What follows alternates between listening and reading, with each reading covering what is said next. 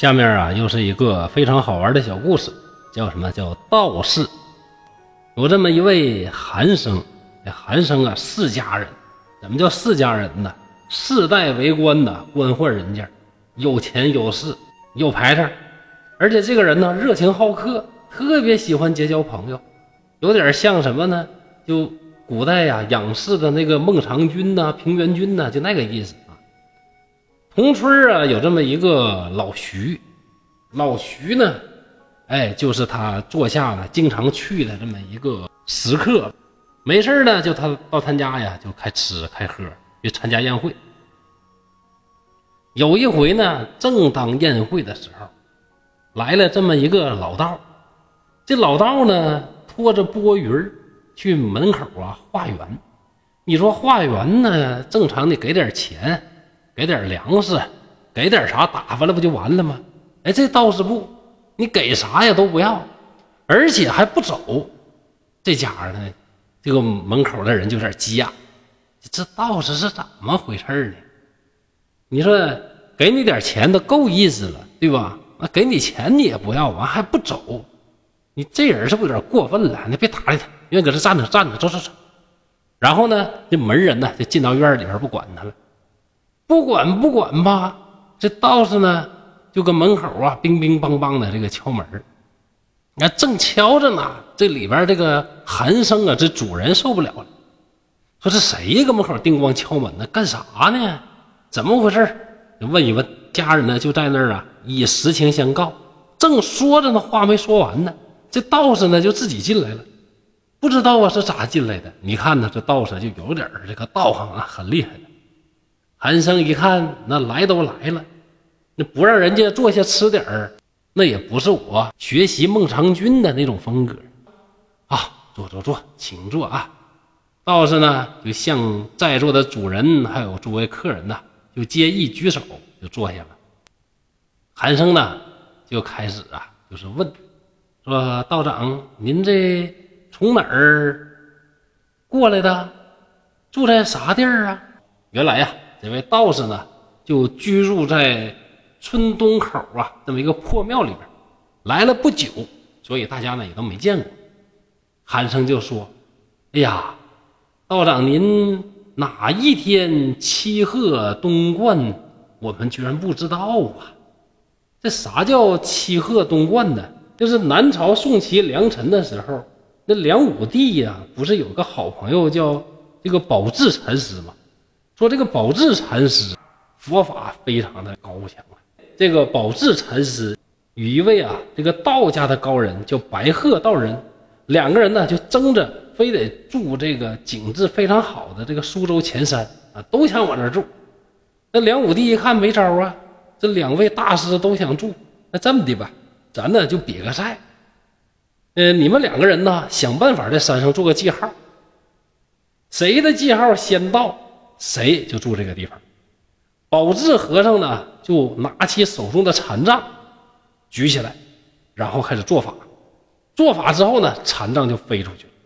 白鹤道人呢，也是做法，然后呢，就伸手啊，就招来一只白鹤。这个白鹤呢，也往这个山里边飞。禅杖先到了，这只仙鹤呢，稍微晚到了那么一点儿。结果呢，这个山呢，就成为了。宝智和尚他的这个居所，而从此之后啊，这个七鹤就成为了道人呐居住的地方的这个敬称。可见呐，我们这位韩生啊还是非常有文化的，而且说话也非常的客气。哎呀，失察失察呀，没有尽到东道主的这个礼呀，您多包涵。这道士回答说：“哎，我一个山野之人，刚刚到，也没什么朋友。”我也不喜欢呢去拜访谁。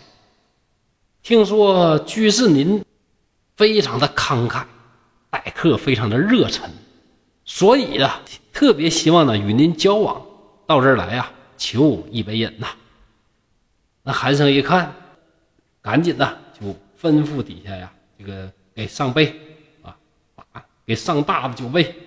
这道士呢也挺能喝，在这儿我就想起来那个。《仙剑奇侠传》里边的九剑仙，我估计大概呢，也就是那么一个形象啊，仙风道骨的，特别能喝。这旁边坐着这个经常来蹭饭这个老徐啊，这个坐着有点不得劲儿。一看这道士的衣服穿的埋了八胎的，破的烂瓷的，也不像什么这得道的高人呢。那特别牛、特别厉害那个道士啊、和尚啊，那不都得穿的老好了，对不？那小脸油光锃亮、红扑的。你这穿这衣服一看呢，这就不是什么能降妖除鬼的道法高强的，肯定的就是那个混饭的，跟那要饭的没啥区别。你说都一样是蹭饭，你也蹭，我也蹭。你说我来蹭，我好在穿立正的、漂亮的，你这破衣漏手，你也来蹭饭，这什么玩意儿呢？就特别看不上这个道人，对他呢也没有什么礼貌。那寒生东道主呢？也没说太把这个道人非常的尊敬，毕竟啊，每天呢，我招揽四方的这个客人，这个南来北往的蹭饭的多了，也没必要呢，对每个人都另眼相看。就是这事儿呢，没毛病。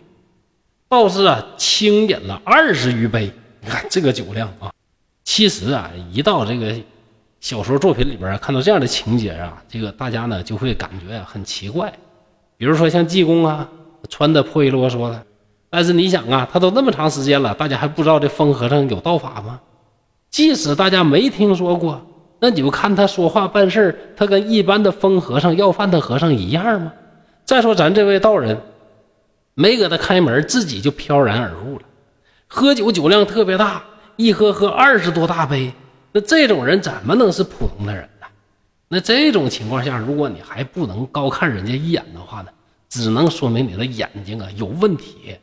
前边咱们说的那个种梨，种梨里边那个道士啊，确实前边没表现出来什么啊，就是一个啊，这个嘟嘟囔囔、磨磨唧唧，类似于要饭的那个感觉。但是这位道士明显跟那个比啊，还是不一样，还是小露了一小手啊。但是呢，大家也没当回事。从此之后，每到宴会的时候，那道士呢，第一时间就得到，见着吃的就吃，见着喝的就喝。这时间长了之后啊。这个韩生也受不了了，这哪来的道士？太不要脸了！天天来蹭吃蹭喝，还行不行？那有一天呢，这个老徐啊就嘲讽这位道长，就说：“说道长啊，你今天来蹭，明天来蹭，啥时候你请咱喝一回呀？对不？你咱这个处哥们不都这样吗？你请一回，我请一回，他请一回。”这天天你不请，天天蹭，这叫啥玩意儿？你这话说出来呀，一般的人都扎心，对吧？那如果有实力的话，那就是比较吝啬的话，那我也无所谓，我继续挺着，就当听不见。还有一种啊，我是真想请，但是我真没实力，实在穷，那这就会很扎心，很难过。道士就说呀，说各位居士啊。特别是老徐你，跟道士我都一样，不都是俩肩膀扛一个嘴，天天搁这蹭吗？你有啥好意思说我的呢？对不？你要说你没事请客，老请咱们韩老板去也行。你又不请客，你都不请客，你消停坐着蹭饭就完了呗？你还看不上别人蹭饭，你叫啥玩意儿呢？你这小话来挺快啊，一直抱怨吧。这老徐一听，你这确实没啥话可说。你本来一个蹭饭的，你说你还嫌别人蹭饭呢，对不对？那道士接着说：“虽然呢事儿是这么回事大家都来蹭饭的，但我呀跟你可不一样，我心里边怀着诚意好久，我一定会竭尽全力报韩老板呢待我的这份这个恩情啊。”于是呢，喝完之后就嘱咐各位说。明天中午啊，呃，韩老板、老徐，希望啊能够大驾光临道观，我做东请两位喝。到了第二天呢，这个韩生和老徐啊，这俩人呢相约前往，心想这穷道士穿的那个破衣露手那个样，他能设了啥宴席？咱呢也别指望到那吃着啥喝着啥，咱就到那看个热闹，看个笑话就完了。看那个道士啊。究竟请咱吃吃啥玩意儿？整盘豆腐，整碟咸菜，那我们感觉就挺好，对吧？一边说着，一边走，慢慢的就到了这个道观的门口。进了道观一看，哎呀，眼前一亮啊！这家院落里边啊，打扫的是非常的肃穆啊，非常的这个漂亮啊，院落一新，里边的那个楼阁呀，那一片连着一片，这韩生呢就很奇怪，哎呀，这老不到这个道观里边来溜达，这啥时候里边修这么好的，太漂亮了。道士回答：“哎呀，也就这几天吧。”等到进了房间一看，这陈设非常华丽。别说道观里边啊，就大家族里边基本都看不着啊，就几乎啊快赶上那个皇宫了。这俩人呢，肃然起敬。你看这个原文写的多好，肃然起敬。那他尊敬的是谁呀？尊敬的是道士吗？还是道士的钱呢？还是道士的身份地位呀？所以说，有的时候人嘛，要不怎么说人这个眼睛啊，有时候在看东西、看事物的时候呢，真的不是看人，而是看人呐外边那层包装。包装好，高看一眼；包装不好，这个要饭的狗而已。那这个世态炎凉啊，这没什么办法。好了啊，别跑题儿，回到正题继续说。两个人呢，刚刚坐下，酒菜呀就上来了。一看上菜的这个仆人呢。全都是十六岁的漂亮的这个小童，锦衣珠履呀，穿的那个漂亮，那个好啊。小孩儿啊，长得干干净净的，哎，非常的这个漂亮。酒、肉、菜芬芳清冽，非常的鲜美丰盛啊。等吃完饭呢，又上来不少的小吃。这小吃啊，可不得了啊，不是平常吃的点心呐。苹果了啥的，各种珍奇的这个果子都没见过。估计那道士呢，也就是做个法、拘个神，然后海外什么南美的、什么北美的、非洲的、澳大利亚的各种水果，唰唰唰全飞过来了。而且这些水果呢，全都是用水晶啊、玉石类的这个器皿呢，这个这盛着。就看这个器皿发出来的光呢，照的桌子都闪闪发亮。这家有钱，排场。我看郭德纲讲相声了，于谦他家都没有这么这么牛啊，就只是呢没有长颈鹿的那个琥珀。道士呢就说：“去，把石家的姐妹与我换来。”这小童啊去了不一会儿，只见两个美人呐，袅袅挪挪的，摇摆着就进入房间了。一个呢修长，非常的苗条，身姿就像弱柳一样轻轻的摇摆。另外一个呢很小，身材呢不高，但是长得容貌呢非常的漂亮。两个人呢这回不能叫艳绝了，有俩嘛，所以说叫双绝。你看那个时候人的这个审美啊，今天看呢还真有点别扭啊。一个呢是这个幼齿，另外一个呢是又细又高又丰满。这道士就说呀：“你俩呀唱歌。”只见这小的这个呢一边拍板一边唱。大的呢，就以洞箫啊相和，声音清细悠长。唱完之后，道士呢举杯来劝酒，又命令这个小童啊给大家倒酒。过了一会儿呢，道士就回头问那个美人说：“你们呐，好久不跳舞了，还能跳舞吗？”于是呢，就有童仆把这个曲书，什么叫曲书呢？就是类似于地毯吧，把这个曲书给在宴席底下铺好。两个女孩呢相对而舞，这个长袖善舞，香尘四散。舞罢之后，两个美人呢斜倚在花瓶上。酒不醉人人自醉，色不迷人人自迷呀。两个人品着美酒，看着美人，那不觉呀已经半醉了。这道士呢也不管这些客人怎么样，起来之后呢就对客人说：“你们二位啊，呃，自己喝吧。”我有点困顿了，这样啊，我呀去稍微休息一会儿，很快就回来啊。只见南屋的这个墙底下呢，有这么一个罗垫之床。罗垫呢，这个罗就是海螺的螺，这个垫呢就是金字旁加一个田字那罗垫之床就是装饰非常精美的床啊。这女子啊，就悄悄的啊把这个罗帐呢给放下。福道士啊，就在床上呢躺下，道士呢就拽着这个大一点的这个女孩啊，就拉着她呢一起睡，让这个小的呢站在床底下，让她呢按摩挠痒痒。俩人一看，哎呀妈呀，太不堪入目了！哪有一个道士跟这个女孩如此的轻薄？